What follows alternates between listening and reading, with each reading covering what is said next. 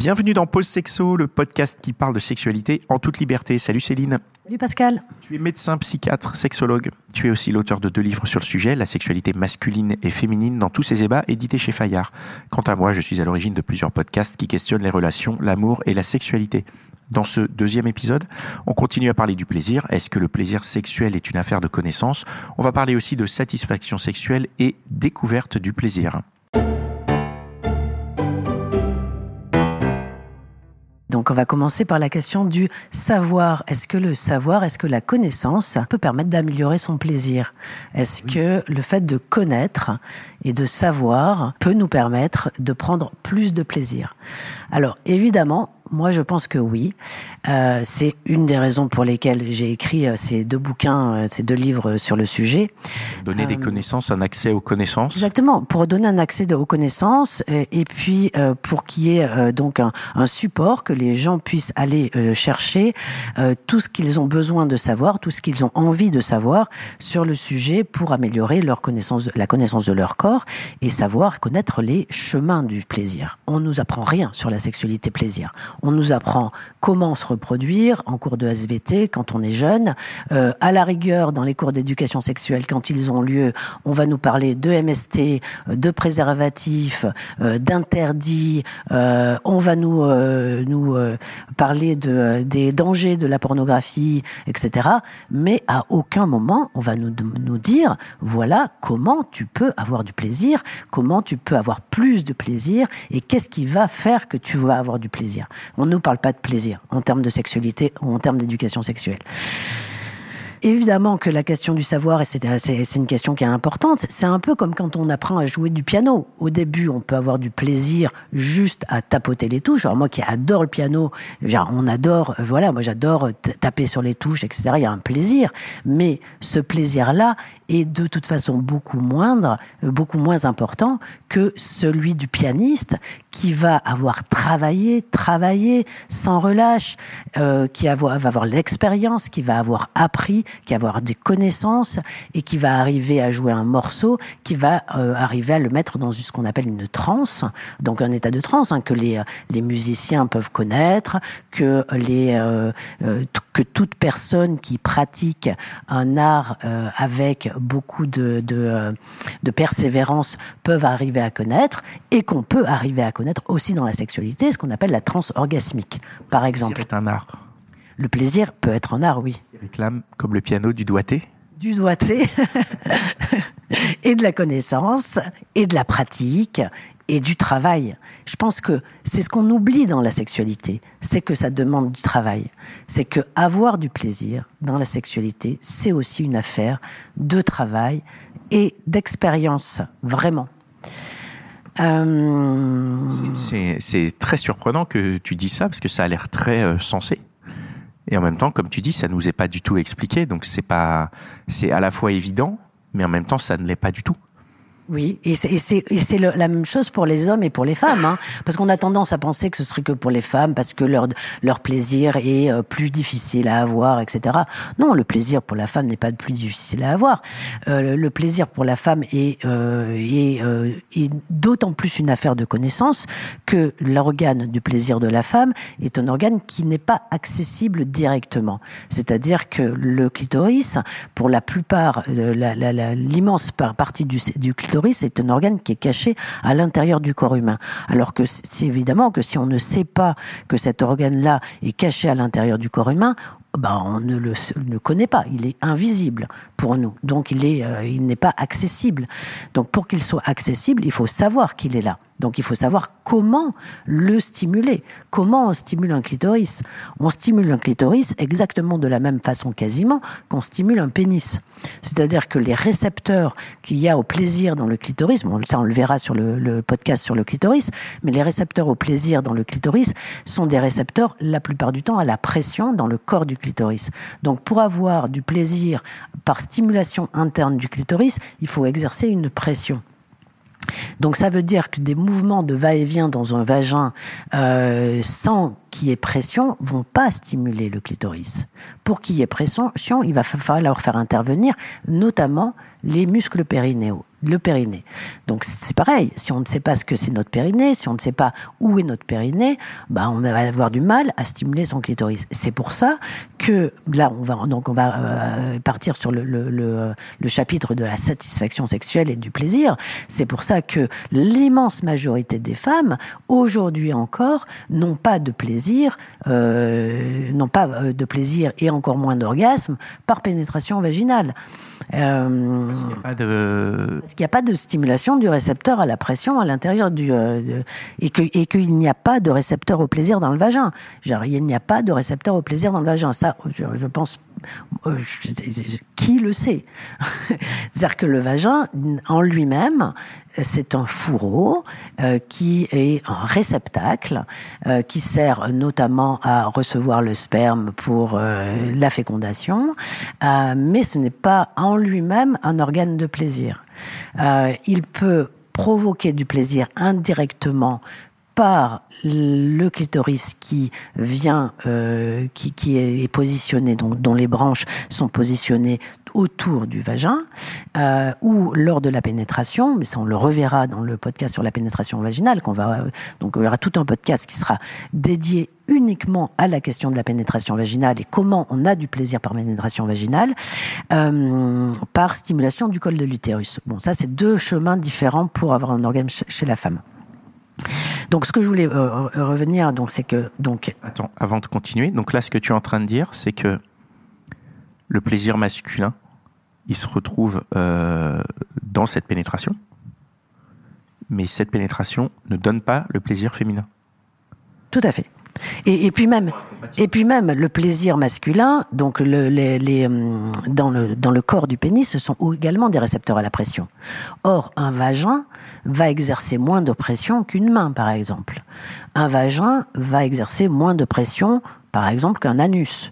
Donc c'est aussi pour ça que les hommes peuvent avoir moins de plaisir à la pénétration vaginale hormis le plaisir de la possession, le plaisir de la fusion, qui est un plaisir qui va être aussi psychologique et pas seulement physique, mais globalement, quand on interroge les femmes et le rapport Height sur les, sur les hommes et les femmes le, la, montrait à l'époque, c'est-à-dire que Cher Height, c'est une, une américaine qui a euh, lancé une énorme étude sur la sexualité masculine et la sexualité féminine, qui a révolutionné à l'époque un peu les, les, euh, les idées reçues. Et euh, qui a montré que les hommes, globalement, prenaient plus de plaisir euh, ou avaient des orgasmes plus, plus forts par la masturbation que par la pénétration vaginale. Voilà, ça c'était un des, des, résultats de l'étude de Charheit. Bon, ça on y, on y reviendra aussi, hein, parce qu'on ne va pas tout dire aujourd'hui. Je trouve ça absolument incroyable parce que je je je je, je m'y retrouve pas du tout en fait. Donc je me oui. dis qui sont ces hommes qui ont plus de plaisir avec leurs mains qu'avec. Euh... Parce qu'en fait le plaisir, parce que le plaisir n'est pas seulement le plaisir physique. Quand euh, le plaisir sexuel fait aussi intervenir le cerveau et heureusement autant chez les hommes que chez les femmes. C'est-à-dire que là, quand, tu, quand on dit ça, c'est-à-dire qu'on pense vraiment au plaisir physique de la stimulation. Or, faire l'amour avec une femme, c'est bien au-delà de euh, la pénétration, du plaisir ressenti par la pénétration, par le pénis ou par une histoire de récepteur de pression au niveau du pénis. C'est bien au-delà de ça. C'est aussi ça qui fait qu'on a envie de, d'avoir du plaisir avec, euh, qu'on prend du plaisir avec une femme. C'est, euh, ce n'est pas que physique. Et pour la femme, c'est pareil, évidemment, pour les hommes et les femmes. Donc, et ce qu'il faut savoir, donc en termes de plaisir, hein, si on reprend la question du plaisir et de la satisfaction sexuelle, c'est que globalement, les études européennes ont montré que ce sont les femmes françaises qui sont le moins satisfaites sexuellement. Alors, pourquoi hein, Pourquoi Alors que dans l'imaginaire collectif, le français est censé être le meilleur amant. Hein quand même, on a quand même un paradoxe énorme entre, d'une part, les femmes françaises qui sont les moins satisfaites et les hommes français qui sont censés être les, les meilleurs amants. Alors déjà, elles sont, simulent plus que les autres. Les femmes françaises simulent plus que les autres. Par exemple, 35, 31% des femmes françaises simulent régulièrement comme contre 18% des néerlandaises, par exemple. D'accord. Euh, 52% par exemple des euh, Françaises euh, ont un orgasme souvent avec leur partenaire au cours de leur vie, contre 69% des Italiennes et des, Néerlandaises, par exemple. Euh, et ça, c'est très relié au fait que la plupart des femmes françaises n'associent pas la stimulation externe du clitoris pendant la pénétration. Elles sont 43% euh, euh, aujourd'hui, selon un sondage IFOP récent, à ne pas associer euh, la stimulation externe du clitoris lors de la pénétration, que ce soit elle-même ou le partenaire. Donc ça veut dire qu'elle considère pas ça comme C'est-à-dire que, en fait, elle, elle, donc c'est pendant la pénétration. Hein. Oui. Oui. Donc en fait, la plupart des femmes Bon, en tout cas, quand je les entends, quand je, je leur demande pourquoi vous n'associez pas la stimulation externe du clitoris, ah, mais j'ai peur qu'ils le prennent mal. C'est-à-dire. J'ai compris. En fait, c'est-à-dire qu'elle s'empêche de le faire. S'empêche de le faire. De se caresser, tout simplement. S'empêche de se caresser pendant la pénétration. Euh, les pénètre. Voilà. Parce qu'elles se disent ça va le blesser, ça va le choquer. Voilà. Ouais, parce qu'elles ont peur de euh, de le de remettre en cause sa virilité. voilà. Son narcissisme, sa virilité. Et on va encore redire que non, ce n'est pas euh, à l'homme de faire jouir la femme que la capacité à avoir. Tu nous enlèves toute la pression. Bah oui, voilà. Ce n'est pas à l'homme de faire jouir la femme. La femme, si elle ne connaît pas son corps, elle va avoir un orgasme par chance, hein, par hasard, et donc la plupart du temps, elle n'en aura pas. donc pour avoir un orgasme dans une sexualité vaginale, en tout cas, ça se travaille, ça se travaille, ça se travaille. Déjà, donc là, on va repartir, euh, on va, reprendre du coup toute la, découverte et l'origine du plaisir sexuel. Ouais. Quand tu dis ça se travaille, enfin, là on parlait donc de la connaissance et, et du travail, mais où s'acquiert cette connaissance. Donc on a les livres. Podcast. C'est pour ça, c'est pour ça qu'on fait ce podcast aujourd'hui. Hein. C'est parce que les livres, malheureusement. Les gens, ils travaillent. Bah, oui. bah exactement. ils prennent du plaisir en travaillant. parce qu'on peut aussi beaucoup prendre de plaisir en travaillant. Le travail est une source de plaisir. Non, euh, devrait être une source de plaisir. Il peut l'être si, pour ceux dont c'est le cas, bravo. Et, euh, comment on travaille euh, Donc on écoute des podcasts, mais comment comment on travaille euh, concrètement? Ça veut dire quoi pour Alors alors comment on travaille sa, sexualité la connaissance de son corps, de son plaisir et de, de, de, en lisant des livres, en écoutant des podcasts, en regardant son corps fonctionner, en utilisant euh, ses doigts, en utilisant des objets, en travaillant avec son partenaire, en communiquant avec son partenaire, son, partenaire, en euh, essayant plein de choses différentes, mais surtout en persévérant. C'est-à-dire que ce n'est pas parce qu'on a essayé une fois un truc que ça va fonctionner, notamment en, ce qui concerne le vagin ce qu'on appelle l'érogénicité du vagin. Donc ça, on en reparlera sur le podcast du vagin, mais on va déjà en dire deux, trois mots. Ce qu'il faut savoir, c'est qu'effectivement, au niveau de la sexualité, la grande différence entre les hommes et les femmes, comme tout le monde peut le voir, c'est que l'homme a le sexe qui sort à l'extérieur du corps, donc il est visible tout, tout de suite, et que la femme, lui, il n'est pas visible. Et donc, on va avoir un accès qui est différent.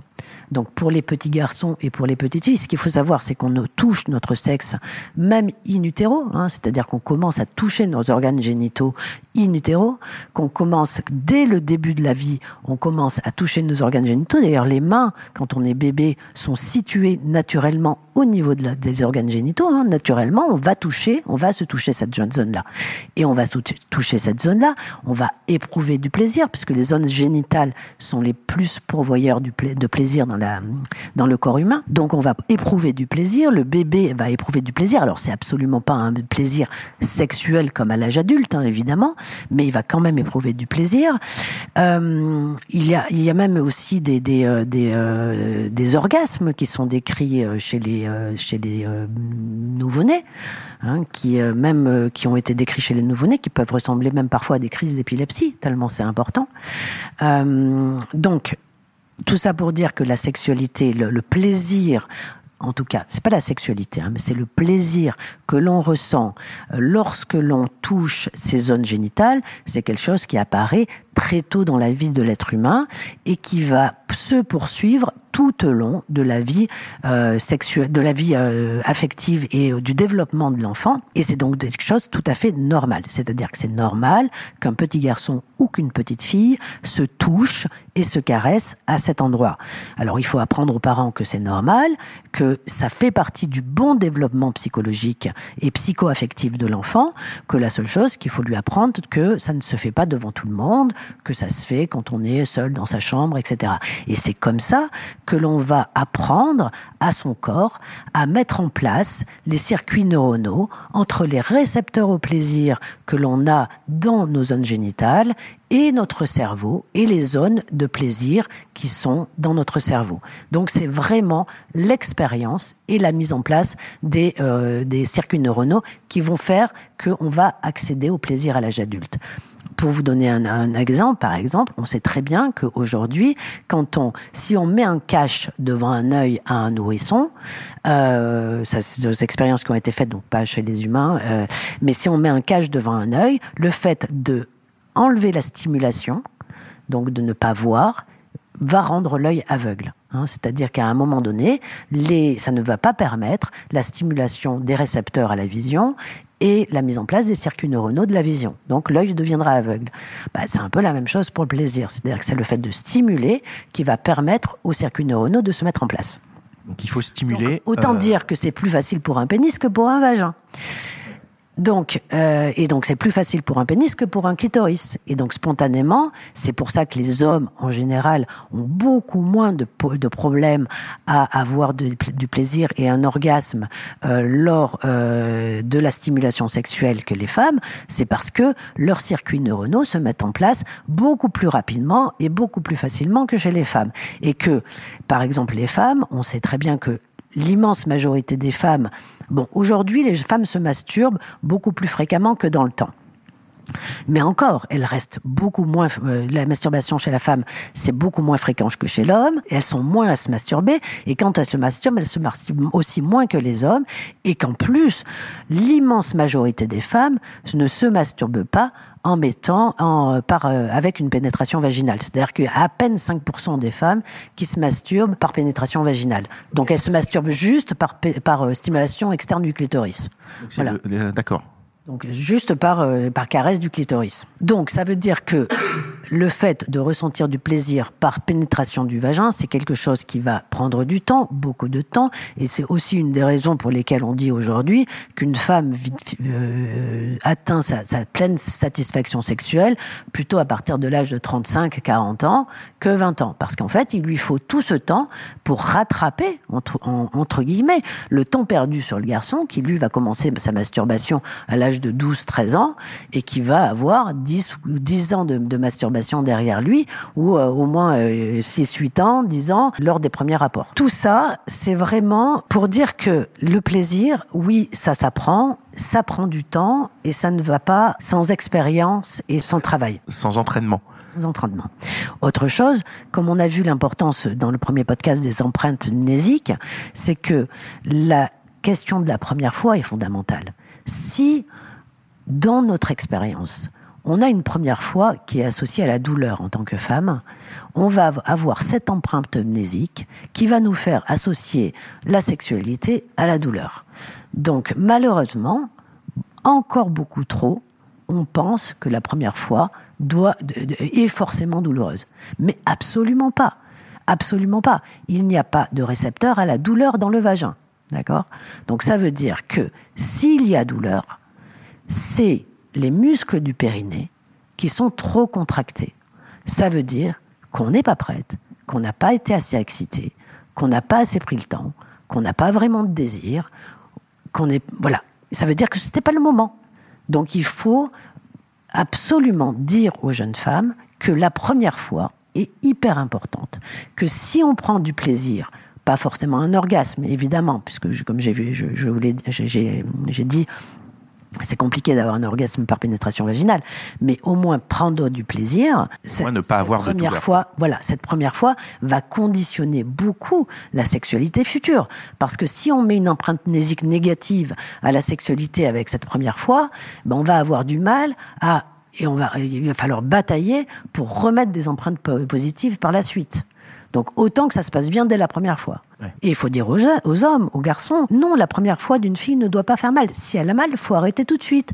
Et il faut détendre, prendre son temps, y revenir, faire autre chose, faire des choses qui procurent du plaisir, caresser les seins, caresser la nuque, chercher des zones érogènes, partir à la découverte du corps, explorer, etc. Sortir de, de l'empressement de la première fois, parce que je, je pense que c'est ça qui caractérise. On a une pression, oui. Cette espèce de pression, cette espèce de, sociale, ouais. de, il faut que ça, il faut que ça ait lieu, donc euh, donc on y va. En plus, bon, pas pour peu qu'on, bah, c'est une première fois, donc on sait pas comment faire, donc. Euh, et il faut se sortir de ça et se dire que c'est ok de ne pas réussir à faire cette première fois la première fois et qu'elle peut, qu'elle peut être plusieurs fois en fait cette première fois. Bien sûr, et elle peut prendre plein de fois. Plein de et fois puis c'est les... à... et puis la première fois ne doit pas être résumée à la première pénétration vaginale. Hein il y a plein de premières fois dans notre vie, euh, et plein de premières fois, et puis toutes les premières fois qui seront liées aussi à la découverte d'une zone, érogène, par exemple, qu'on n'avait jamais imaginé jusque-là. Donc c'est aussi ça tout le, toute la, la beauté de la sexualité, c'est de découvrir, de se découvrir et de découvrir son corps et de découvrir son corps comme source de plaisir. Très, très, très beau message. J'aime beaucoup. Euh... donc c'est aussi important de dire aux parents euh, dans l'éducation des enfants, hein, parce que quand on éduque nos enfants, c'est vrai qu'on parle pas, on pense pas tellement à leur sexualité future, ce qui est heureux, hein, mais mais en fait le fait d'avoir un rapport avec son enfant dans la question du plaisir, de lui faire éprouver du plaisir, à euh, le masser par exemple, mais d'autres plaisirs, hein, les plaisirs à écouter des histoires, le plaisir d'apprendre, le plaisir de lire, euh, le plaisir d'écouter de la musique, le plaisir de jouer d'un instrument, le plaisir de faire du sport, tout ça, ça va et, et l'enfant, l'enfant est, est, euh, est euh, comment dire, ne demande que ça, d'avoir des, sources de plaisir. plus on va lui donner du plaisir, plus on va l'encourager dans ses expériences, plus on va faire un adulte qui va être ouvert à sa capacité à, à recevoir du plaisir et à donner du plaisir. Et donc un adulte qui fera, un adulte qui sera dans une relation où il n'aura pas de difficulté à donner et à recevoir. Parce qu'on on voit aussi beaucoup de, personnes qui euh, arrivent à donner du plaisir, mais qui ont beaucoup de mal à recevoir. Donc il y a beaucoup de femmes, notamment comme ça, qui ont beaucoup de facilité à donner du plaisir à l'autre, euh, à donner, euh, à faire plaisir, voilà, mais qui sont très mal à l'aise ou très bloquées dans le fait de recevoir. Ça, c'est pareil, c'est lié à l'éducation, à l'empreinte amnésique ou à... L'éducation, à l'empreinte amnésique, et puis à plein de modes de fonctionnement euh, psychologique, à plein d'histoires de vie. Euh. Bon, c'est très complexe, euh, mais euh, à expliquer comme ça en deux mots, mais on trouve des raisons en tout cas. Mais ça peut évoluer. Bien sûr, heureusement. Tout, tout peut changer, tout peut évoluer. Bah, heureusement, sinon je ne ferais pas ce métier-là. Parce que mon métier, c'est quand même d'aider les gens à sortir de leur schéma qui les bloque, ouais. qui les rend malheureux, euh, qui, les, euh, qui les inhibe. Euh, donc évidemment, tout peut changer. Et il y a beaucoup de relations d'ailleurs qui nous font changer. On change dans la relation. C'est la relation à l'autre qui nous fait changer.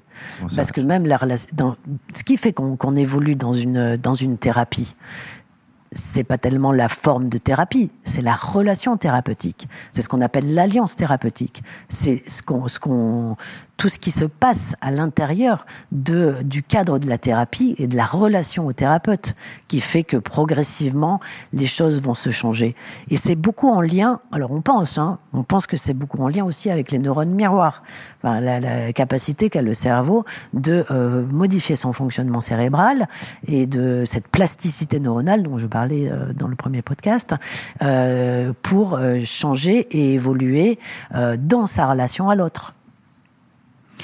Bon, bah ça, ça explique plein de choses, notamment dans les euh, pourquoi, dans les schémas amoureux. On a tout le temps tendance à répéter la même chose, par exemple.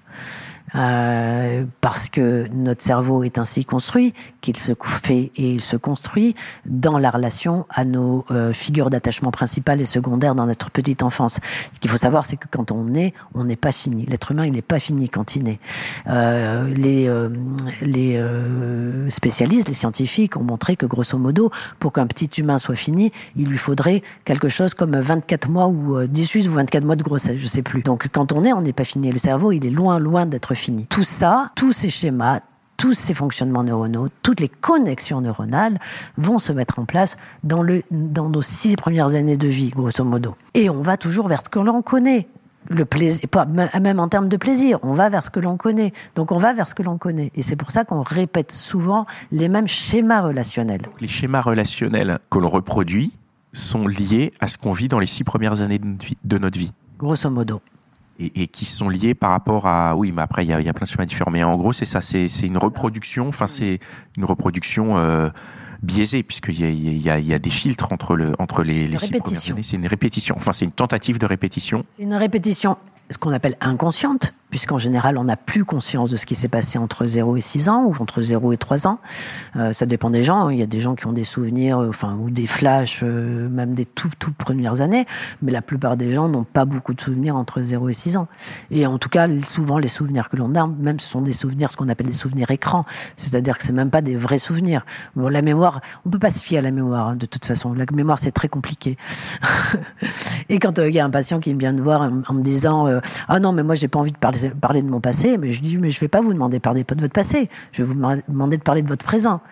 Et parce que le passé, c'est le passé déjà, et puis on a une capacité à refaçonner son passé, et on le refaçonne en permanence. Et c'est ce qui fait aussi qu'on peut, le, qu'on peut modifier notre perception du passé, heureusement. Parce que dans les cas de traumatisme, par exemple, si on n'avait pas cette capacité à modifier la perception du passé, on resterait enfermé en permanence dans ces, dans ces traumatismes.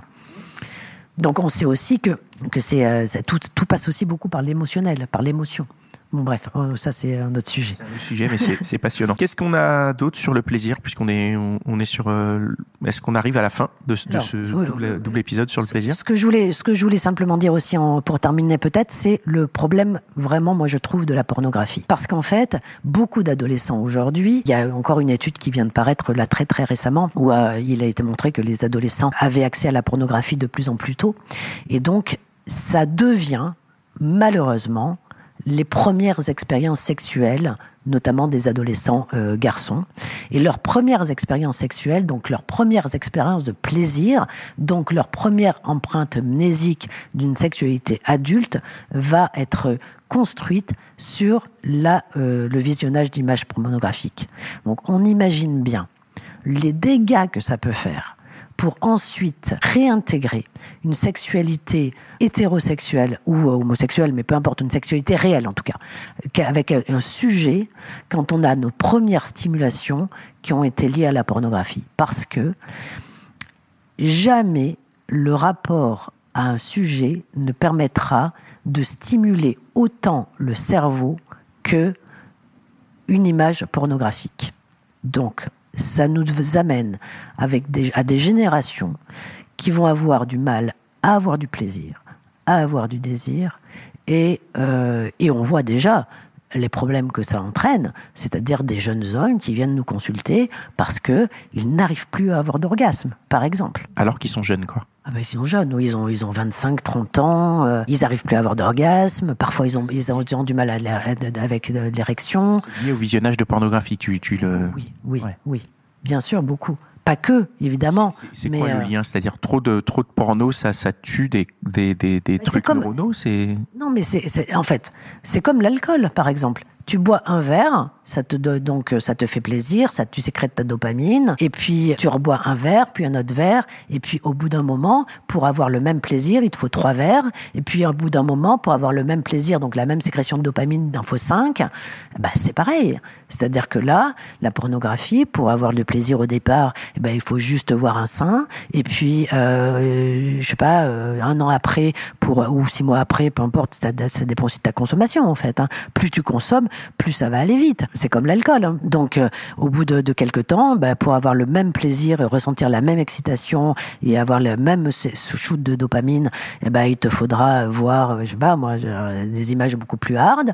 Et puis, à un moment donné, la l'intensité du stimuli sera tellement important qu'il ne pourra plus être euh, reproduit dans la vie réelle. Du coup, ça va entraîner des problèmes dans la vie réelle. On commence à le voir, ça, vraiment. Donc ça, c'est important pour les hommes, les effets bien sûr. De la libre euh, accès à la pornographie à tous. oui. Et, euh, et les, jeunes hommes aujourd'hui qui ont. on va faire un podcast d'ailleurs uniquement sur cette question de la, de la pornographie parce que moi, je trouve vraiment que c'est très très important. Et je conseille d'ores et déjà aux hommes qui ont des problèmes, qui sentent, hein, qui commencent à avoir des problèmes liés à ça, ben, d'arrêter. Simplement, il faut arrêter la pornographie pendant un certain temps pas la masturbation. C'est pas une question de problème de la masturbation. La masturbation, c'est bien, ça, c'est bien, c'est bon, ça a des effets, des bienfaits. La masturbation, absolument pas la pornographie. Merci beaucoup pour euh, cet éclaircissement. Merci pour euh, ce deuxième épisode. Euh, je rappelle à toutes fins utiles que tu es l'auteur de deux superbes livres, La sexualité masculine dans tous ses ébats et La sexualité féminine dans tous ses ébats que vous pourrez retrouver chez Fayard. Les liens seront disponibles en description. Euh, moi, vous pouvez m'entendre dans les podcasts Les gentilshommes et Réponses de mec et venir si vous le souhaitez voir mon spectacle Réponses de mec qui se joue le samedi à Paris. On se donne rendez-vous dans 15 jours.